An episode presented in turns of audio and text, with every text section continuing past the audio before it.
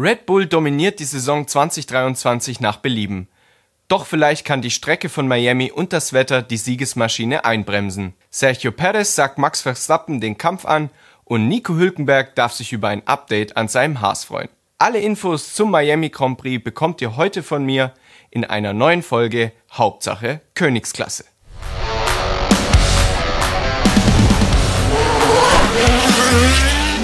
Schön, dass ihr da seid, liebe F1-Fans und welcome to Miami. Ich bin Joel und Hauptsache Königsklasse gibt es heute mal wieder von mir. Und da werde ich euch heute auf den neuesten Stand zum anstehenden Grand Prix von Miami bringen. Ganz wichtig, die Zeitverschiebung. Miami liegt sechs Stunden gegenüber Deutschland zurück. Somit verändern sich auch die Uhrzeiten der einzelnen Sessions. Das erste freie Training findet am heutigen Freitag um 20 Uhr mitteleuropäischer Zeit statt. Das Qualifying beginnt am Samstag um 22 Uhr. Rennstart ist dann am Sonntagabend um 21.30 Uhr.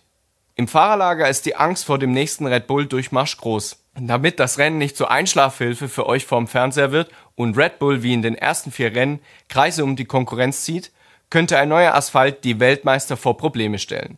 Der neue Asphalt soll nämlich griffiger sein und die Reifen mehr auffressen. Davon geht zumindest Mercedes-Chefingenieur Andrew Shufflin aus. Höherer Reifenverschleiß könnte für mehr Action auf der Rennstrecke sorgen. Die Pirelli-Gummis werden in Miami ohnehin an ihre Grenzen gebracht. Denn Miami zählt zu den heißesten Rennen des Jahres. Lufttemperaturen über 30 Grad heizten 2022 den Asphalt auf fast 60 Grad auf. Red Bull geht aber bekanntlich gut mit den Reifen um. Bei Konkurrent Ferrari dürfte das eher Kopfzerbrechen bereiten. Der SF23 frisst die Reifen mehr als der RB19.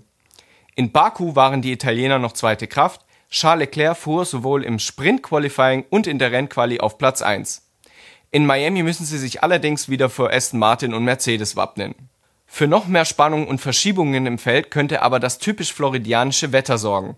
In Miami herrscht tropisch feuchtes Monsunklima. Außerdem beginnt im Mai die Regenzeit, die bis Oktober anhält. Laut aktuellen Prognosen könnte es durchaus am Sonntag gewittern. Ein Chaosrennen könnte damit auch vielleicht Red Bull stoppen. Stoppen will auch ich an dieser Stelle.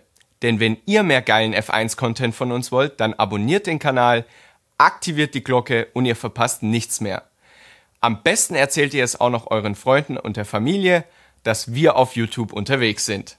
Stoppen muss auch Max Verstappen seinen Teamkollegen. Der Weltmeister musste in Baku bereits die zweite Niederlage gegen Teamkollegen Sergio Perez einstecken. Der Mexikaner wird immer lästiger und liegt nur sechs Punkte in der WM hinter Verstappen. Ein offener WM-Kampf bei Red Bull wäre würzig und könnte zu hitzigen Duellen auf und neben der Strecke führen.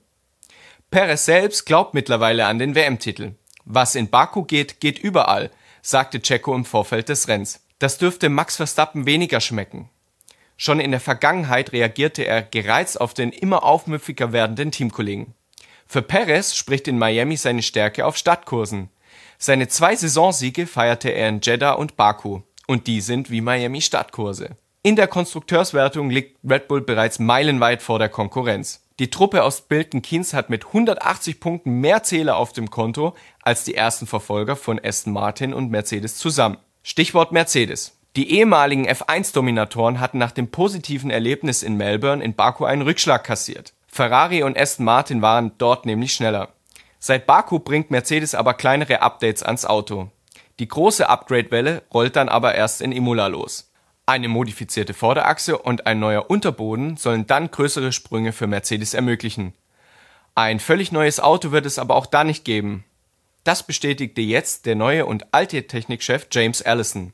Einen kompletten Neubeginn würde keiner machen. Entwicklungsarbeit ist laut Allison nämlich Iteration. Zitat von Allison Du wirfst nicht einfach so die guten Eigenschaften weg, die dein Baby hat. All diese Autos von der Spitze bis zum Ende des Feldes sind unglaublich gute Rennautos.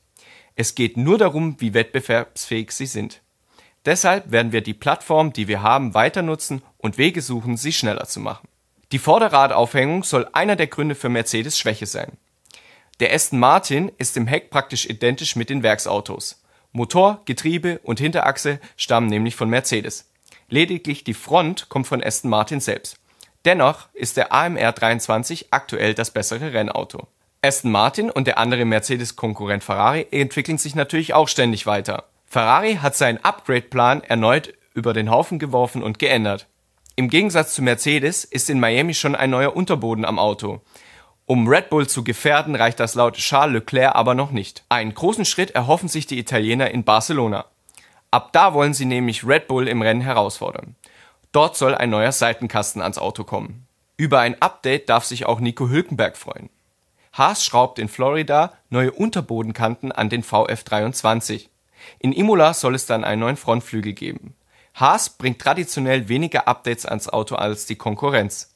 Nico Hülkenberg hofft sich dadurch einen Sprung nach vorne und am besten in die WM-Punkte in Florida. Im vergangenen Jahr beim Debüt erwies sich die Strecke als ziemlich brüchig. Deshalb wurde neu asphaltiert und der Asphalt sollte damit das Problem gelöst haben. Insgesamt ist die Strecke 5,412 Kilometer lang, hat 12 Links- und 7 Rechtskurven. Im Gegensatz zum Rennen in Baku fahren die Teams wieder mit mehr Abtrieb. Die schnelleren Kurven und die kürzeren Geraden lassen die Flügel steiler stehen. Die Flügeleinstellungen bewegen sich in Miami ungefähr auf Jeddah-Niveau.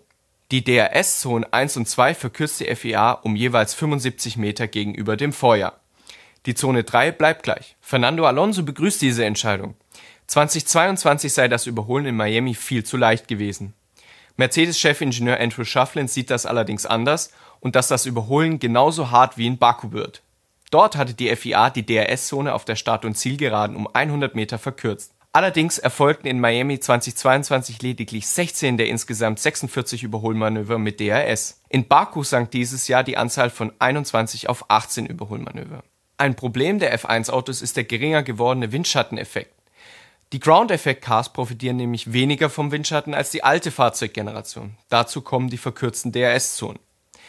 Ein weiteres Problem sind die extrem steifen Autos. Die erlauben es nämlich weniger über die Curbs zu räubern und somit sind für die Fahrer weniger verschiedene Fahrlinien möglich. Dazu war der Reifenverschleiß der Pirelli-Gummis in den letzten Rennen zu gering. Vielleicht wirkt da ja der neue Asphalt in Miami entgegen. Das wäre auch für die Veranstalter und den US-Markt wichtig. Die körperlich zwar anspruchsvolle Strecke in Miami sorgte beim Debüt 2022 für keinen Kracher.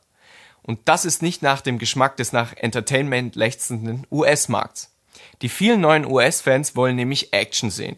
Aber Miami sitzt fest im F1-Sattel. Bis 2031 fährt die Königsklasse mindestens in Florida. Die Serie will ein Glamour-Event aus dem Rennen machen. Letztes Jahr sah das noch mehr nach gewollt als gekonnt aus. Boote in einem künstlichen Pool wirken nicht sonderlich glamourös. Aber auch hier gilt, jeder hat eine zweite Chance verdient und so ein Event muss auch erstmal wachsen.